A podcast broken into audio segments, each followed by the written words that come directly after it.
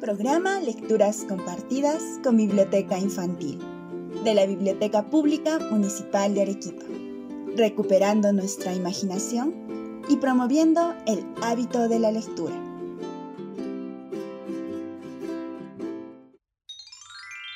Hoy presentamos El bicho que habita, Elard Fuentes.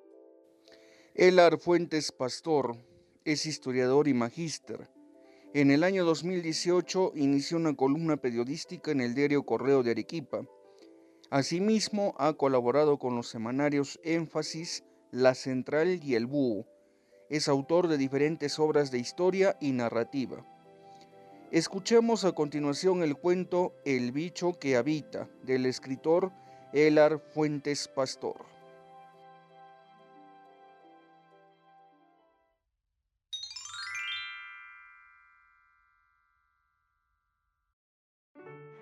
El bicho que habita. Elard Fuentes. Mamá siempre me advirtió que de no portarme bien me comería el gran bicho. A veces, cuando íbamos a jugar al parque, me gritaba desde la banca. No te alejes, porque el bicho está escondido entre los juncos y te puede comer. Cada vez que me balanceaba en el columpio, retosando de alegría desde lo más alto, casi al ras del gigantesco cielo, curioseaba entre los pastos, girasoles y hortalizas al gran bicho, del que tanto hablaban las mamás.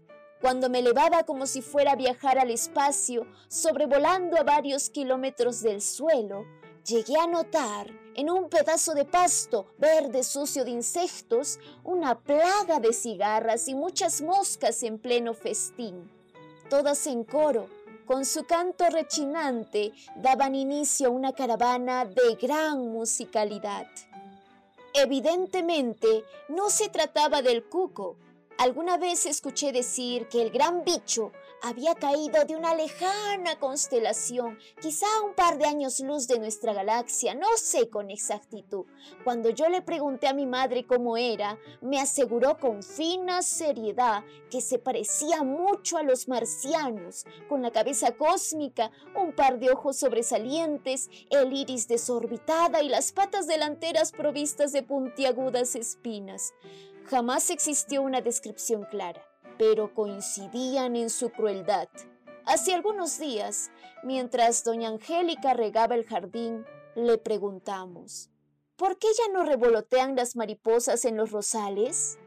Ella nos contestó, ¡ay, pequeños! El gran bicho las devoró, acabó con todas, incluso los moscardones y las arañas. Todas aquellas fabulaciones me hicieron divagar. Una noche, mientras dormía, escuché un extraño chirrido que provenía de mi cama. Me asusté mucho, como cuando tienes la sensación de que un insecto marcha por las sábanas plegadas hasta reposar en el mentón o el cuello.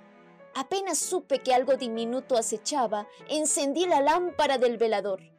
Para sorpresa mía, en la pared se proyectó la gigantesca sombra de un ser con largas antenas en extraña actitud orante, como toda niña que luego de haber hecho berrinche teme ser comida por el gran bicho, me encogí de hombros y quedé inmóvil.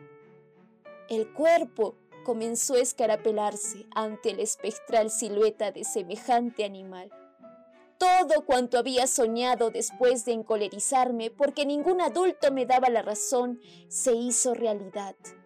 Esta vez el gran bicho no se iría sin mí y estaba segura que me tragaría por completo. Imaginando el cruel destino que me esperaba en el cosmos, recuerden que se trataba de un bicho que había caído de una lejana bóveda celeste.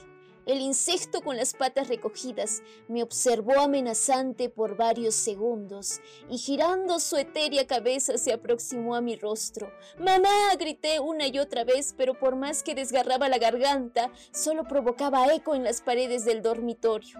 A ratos sollozaba ante la mirada expectante del animal. Entonces comencé a llorar.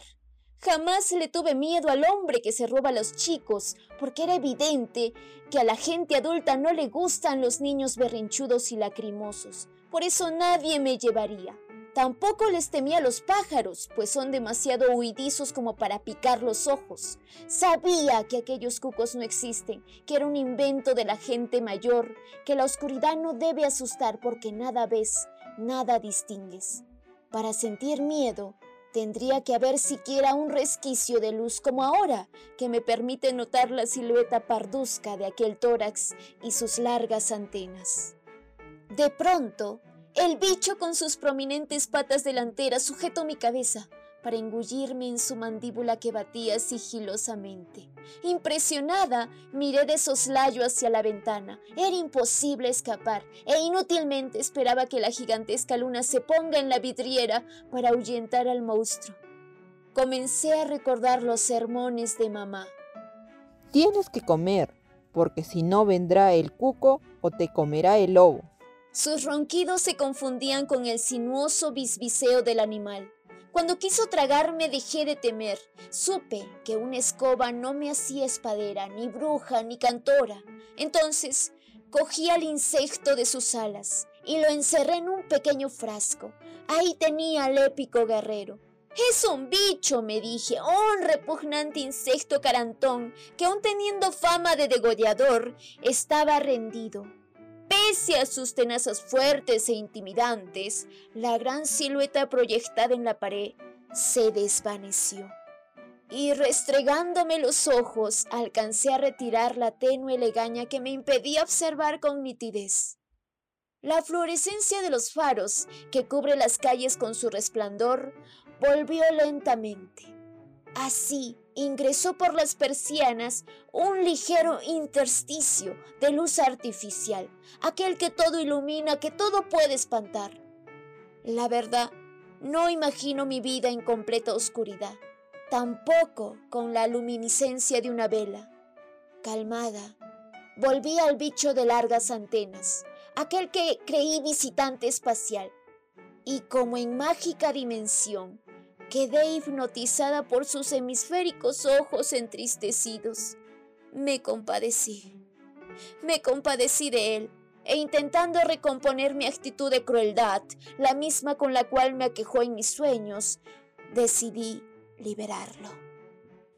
Apenas escapó por la rendija, atrapé en pleno vuelo sempiterno a una mosca y la coloqué en el frasco.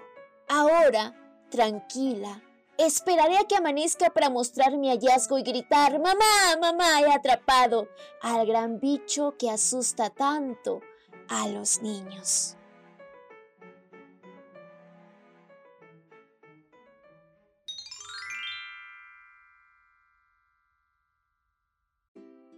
¿Te causaron curiosidad algunas palabras que oíste en la narración?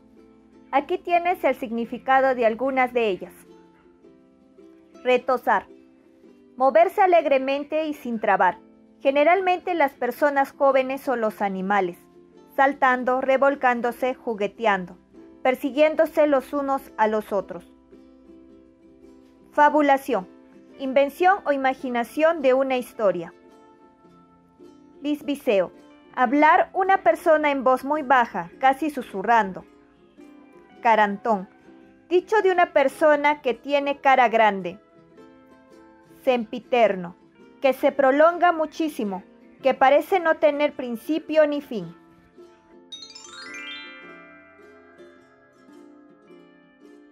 La pregunta de la semana. ¿Qué hubieras hecho tú en la misma situación de la niña?